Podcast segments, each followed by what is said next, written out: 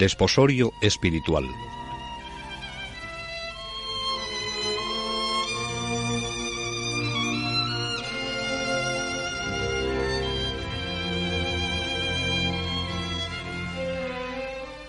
San Juan de la Cruz admite que no son muchas las almas que llegan en esta vida a las cumbres de la unión. Y con todo, nos puede traer grandes bienes el prestar atención a lo que él dice de las personas que llegan a estas alturas.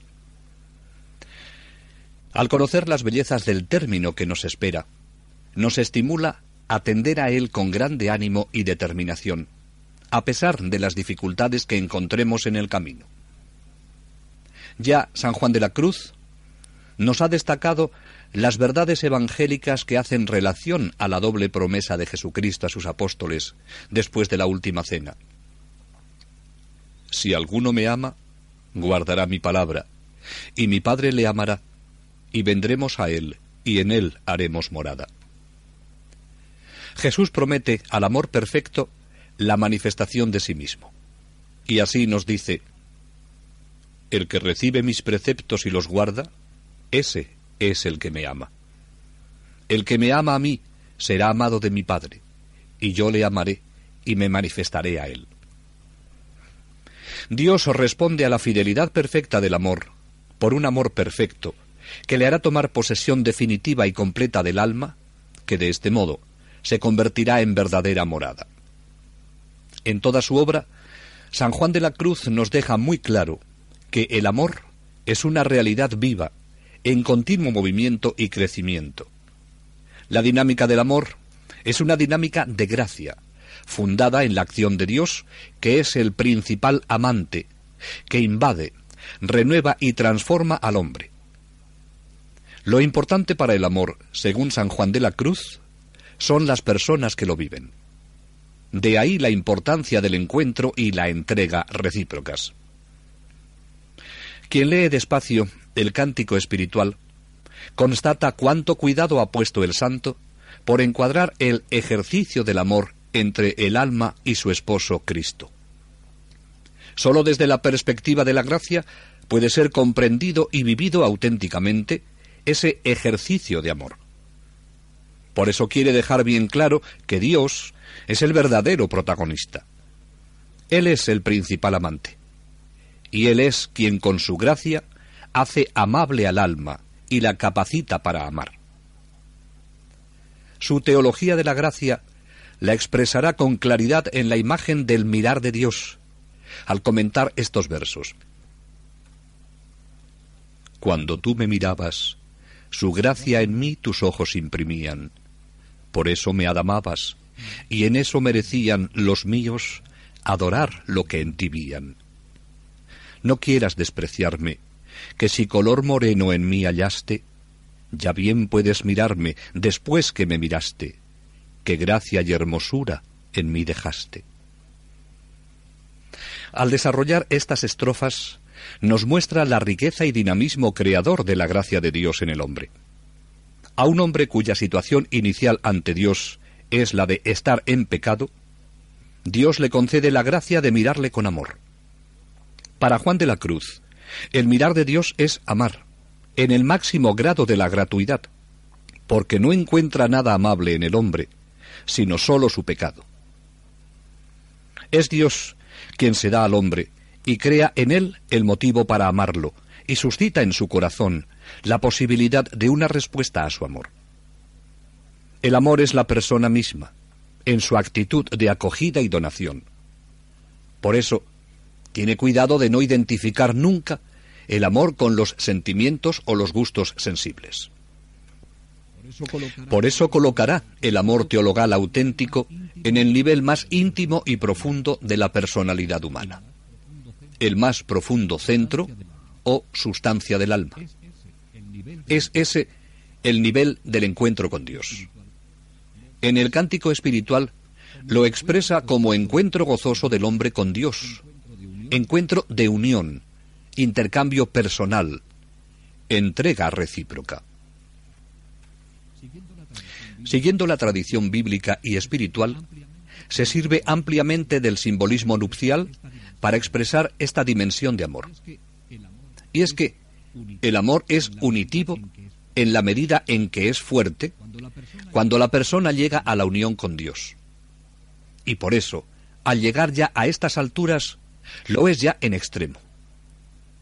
La unión del alma con su esposo es tan transformante que hasta le faltan palabras para expresar lo que se vive aquí. Las palabras le habían ayudado a San Juan de la Cruz para informarnos de las maravillosas experiencias sufridas por el alma en su encuentro con Dios. Ahora, estas palabras le resultan insuficientes para expresar lo que en estas alturas se siente. Sabemos que somos hijos de Dios, pero llegados a esta meta, es el momento de sentir cómo Dios hace nuevas todas las cosas. A San Juan de la Cruz no solo le faltan palabras, sino que teme que todo lo que diga sea considerado como una cosa rara de la que hay poca experiencia, y por tanto no le crean. Y así escribe. Algunas personas, bien porque no lo entiendan mediante la ciencia, o porque tampoco lo saben por experiencia, no lo van a creer, o lo van a considerar demasiado, pensando que no es tan subido como realmente es. Desprovisto de palabras que expresen lo que quiere enseñar, siempre en una perspectiva de crecimiento, recurre a ejemplos bien conocidos para describir la ascensión del alma a Dios, el desposorio y el matrimonio espiritual.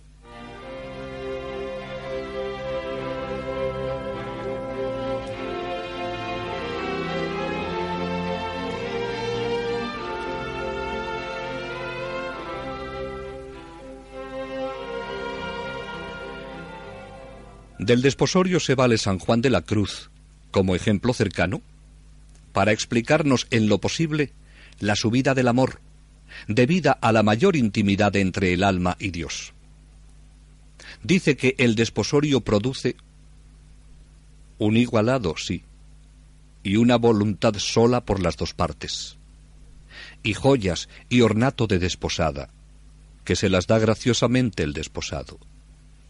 El esposo, desde entonces, visita amorosamente a la esposa muchas veces, y ella recibe grandes favores y deleites. En la ascensión de la unión espiritual, esta es la novedad, que los esposos, el alma y Dios, unen sus voluntades hasta fundirse en una. El desposorio de amor es, por parte del esposo, la mayor donación de regalos que hace a la esposa y sus visitas. Y por parte de la esposa, el compromiso de ser suya en totalidad y para siempre. El desposorio espiritual está caracterizado esencialmente por la calidad superior de la unión y de la luz en que es concertado. Da acceso al alma a un estado superior y la atavía de piedras preciosas que sirven de preparación inmediata para la unión perfecta. En el cántico espiritual describe San Juan de la Cruz los dones y las joyas que recibe el alma en la unión plena del amor del desposorio. La más preciosa joya del desposorio es, ciertamente, el mismo verbo esposo que se da y se manifiesta por visitas cada vez más frecuentes. En este vuelo espiritual que acabamos de decir, en la estrofa 13, se denota un alto estado de unión de amor, en que después de mucho ejercicio espiritual suele Dios poner al alma, al cual llaman desposorio espiritual con el verbo Hijo de Dios.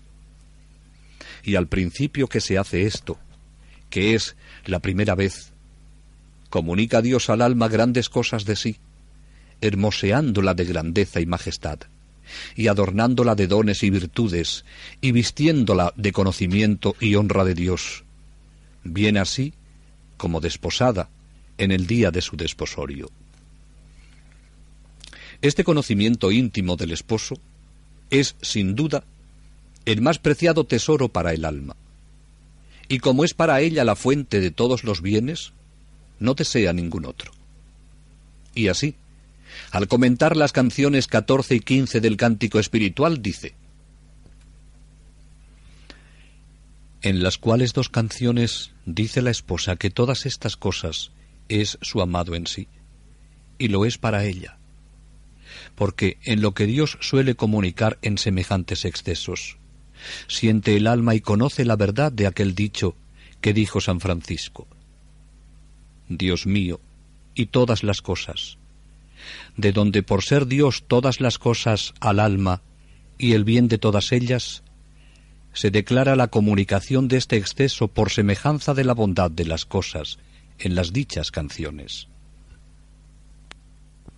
La unión del alma con su amado es el origen de todo esto. Tanto insiste San Juan de la Cruz en esta verdad que puede parecer que se encuentra ya el alma en el matrimonio espiritual. Cuando la esposa habla de nuestro lecho florido, en la estrofa 24 comenta, ya hemos dicho que este lecho del alma es el esposo Hijo de Dios, el cual está florido para el alma, porque estando ella ya unida y recostada en él, hecha esposa, se le comunica el pecho y el amor del amado, lo cual es comunicársele la sabiduría y secretos y gracias y virtudes y dones de Dios. El estado del desposorio no es todavía el del matrimonio espiritual, pero entre los dos existen relaciones estrechas. El desposorio espiritual es una visita, y Juan de la Cruz explica lo que son en el fondo tales visitas y cómo el contacto con Dios produce luz. En el comentario de las estrofas 14 y 15 del cántico espiritual, entre los grandes favores que reciben las almas en este estado, unas más y otras menos, unas de una manera, otras de otra, señala el santo. El silbo de los aires amorosos. Por los aires amorosos se entiende aquí las virtudes y gracias del amado, las cuales, mediante la dicha unión del esposo, embisten en el alma y amorosísimamente se comunican y tocan en la sustancia de ella. Y al silbo de estos aires llama una subidísima y sabrosísima inteligencia de Dios y de sus virtudes, la cual redunda en el entendimiento del toque que hacen estas virtudes de Dios en la sustancia del alma. Aquí nos da San Juan de la Cruz la clave del desposorio. Es un toque de Dios en la sustancia del alma. Este toque es tan unitivo como el del matrimonio espiritual, pero no pasa de ser un toque que produce en el alma una profunda satisfacción y la colma de delicias. De este toque divino en la sustancia del alma se desprende un murmullo que constituye un conocimiento muy elevado que se desborda al entendimiento. Pero San Juan de la Cruz tiene mucho cuidado en discernir este conocimiento sustancial del conocimiento por visión en el cielo, y así aclara. No se ha de entender que esto que el alma entiende, porque sea sustancia desnuda, sea la perfecta y clara fruición como en el cielo, porque, aunque es desnuda de accidentes, no es por eso clara, sino oscura, porque es contemplación, la cual en esta vida, como dice San Dionisio, es rayo de tiniebla. Este conocimiento tan elevado sirve de preparación para la unión perfecta del matrimonio espiritual. El desposorio no es un simple encuentro con Dios. Introduce al alma en un estado nuevo que es ya el estado unitivo. El alma recibe la promesa de la unión perfecta. Dios revela por esta entrevista del desposorio la elección que ha hecho de esta alma para futura esposa suya. Hay intercambio de promesas recíprocas de unión. Por parte del alma, fidelidad. Dios, por su parte, aporta el amor, que llevará a cabo esa unión. El amor es la joya divina que derrama Dios sobre el alma que ha elegido por esposa. Con reiteradas visitas, Dios confirmará en adelante su elección definitiva, por una acción progresiva. Y aunque la unión perfecta es pasajera, Dios ha conseguido el derecho de propiedad sobre esta alma. Esta acción de Dios sobre el alma y la correspondencia de amor y de fidelidad de ella para con su Dios, la describe San Juan de la Cruz en varias estrofas, desbordantes de vida divina y de poesía humana. En la interior bodega de mi amado bebí, y cuando salía por toda aquesta vega, ya cosa no sabía, y el ganado perdí que antes seguía. Allí me dio su pecho, allí me enseñó ciencia muy sabrosa, y yo le di, de hecho, a mí, sin dejar cosa. Allí le prometí de ser su esposa. Y comenta,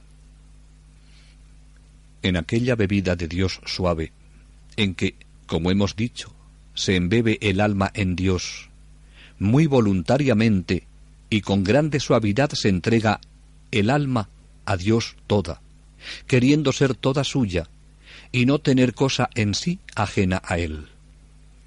Y por cuanto Él la transforma en sí, la hace toda suya y saca en ella todo lo que tenía ajeno a Dios.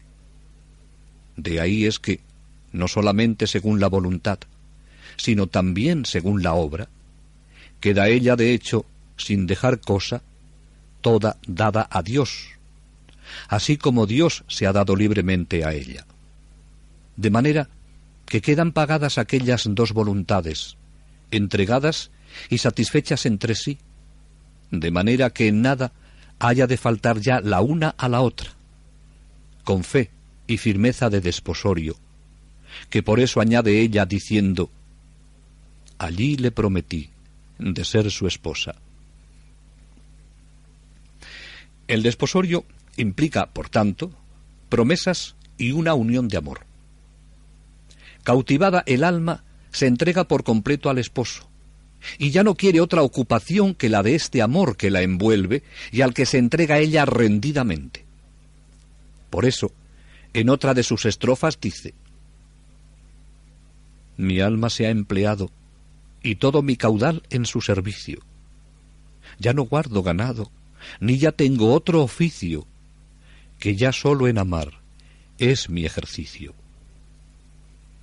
Ya no guarda el ganado que había seguido anteriormente, que eran sus apetitos y tendencias, que se imponían todavía a su voluntad en ciertas circunstancias, y de las que le han librado la invasión del amor y su fidelidad al mismo.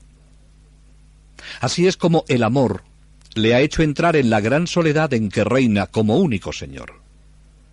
Nadie encontrará ya, por tanto, al alma, a partir de este día, en el ejido en que se agitan y se alimentan las pasiones. Y aclara San Juan de la Cruz lo que es el ejido. Ejido, comúnmente, se llama un lugar común donde la gente se suele juntar a tomar solaz y recreación, y donde también los pastores apacientan sus ganados. Este ejido no es necesariamente el del mundo, en que campan los vicios, sino el que frecuentaba la persona anteriormente, el medio ambiente en el que ella vivía, aun cuando fuera un círculo o una comunidad religiosa ferviente, pero en el que apuntaban las pasiones y hacían pesar sus derechos adquiridos. La persona que llega a esta etapa ha dado a todos ellos un adiós definitivo y no pertenece sino a Dios. Diréis que me he perdido, que andando enamorada me hice perdidiza y fui ganada. Esta muerte al mundo y al ambiente a que pertenecía. Esa única ocupación no implica una huida al desierto, aunque suspire por la soledad completa. En la estrofa siguiente dice,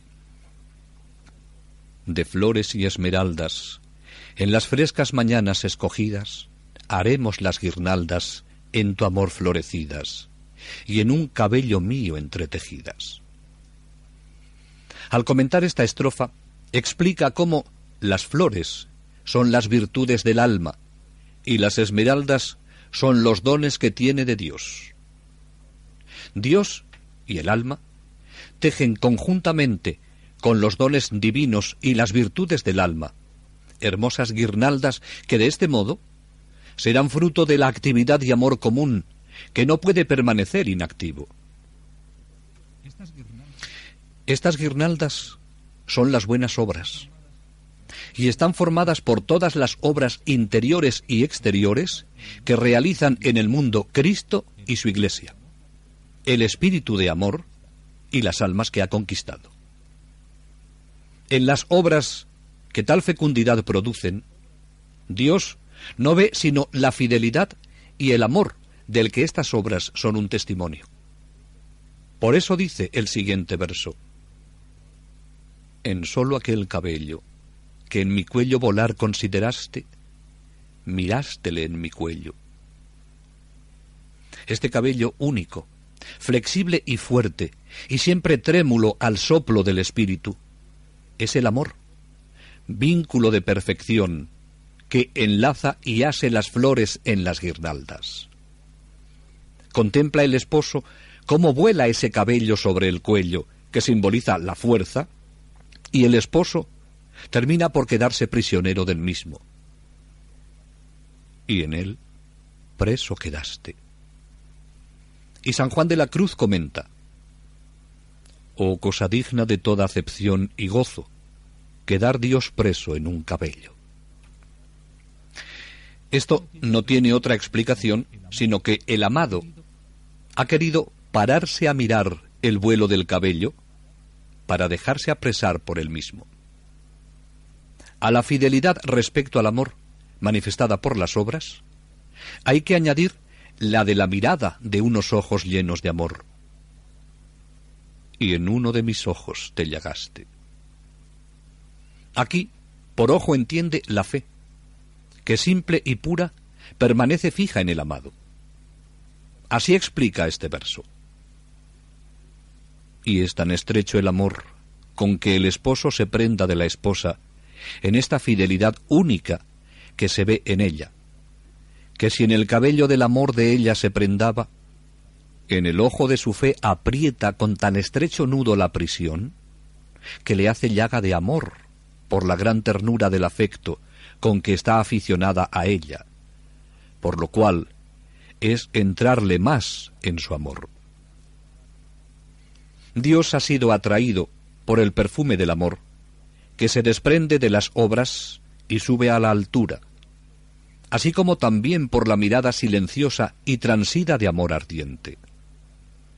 Esta doble fidelidad del amor por las obras y por la mirada silenciosa llena de amor, garantiza la victoria del alma sobre el corazón de Dios, y así consigue las promesas de Cristo. Si alguno me ama, guardará mi palabra, y mi Padre le amará, y vendremos a él, y en él haremos morada. El que recibe mis preceptos y los guarda, ese es el que me ama. El que me ama a mí será amado de mi Padre, y yo le amaré, y me manifestaré en él.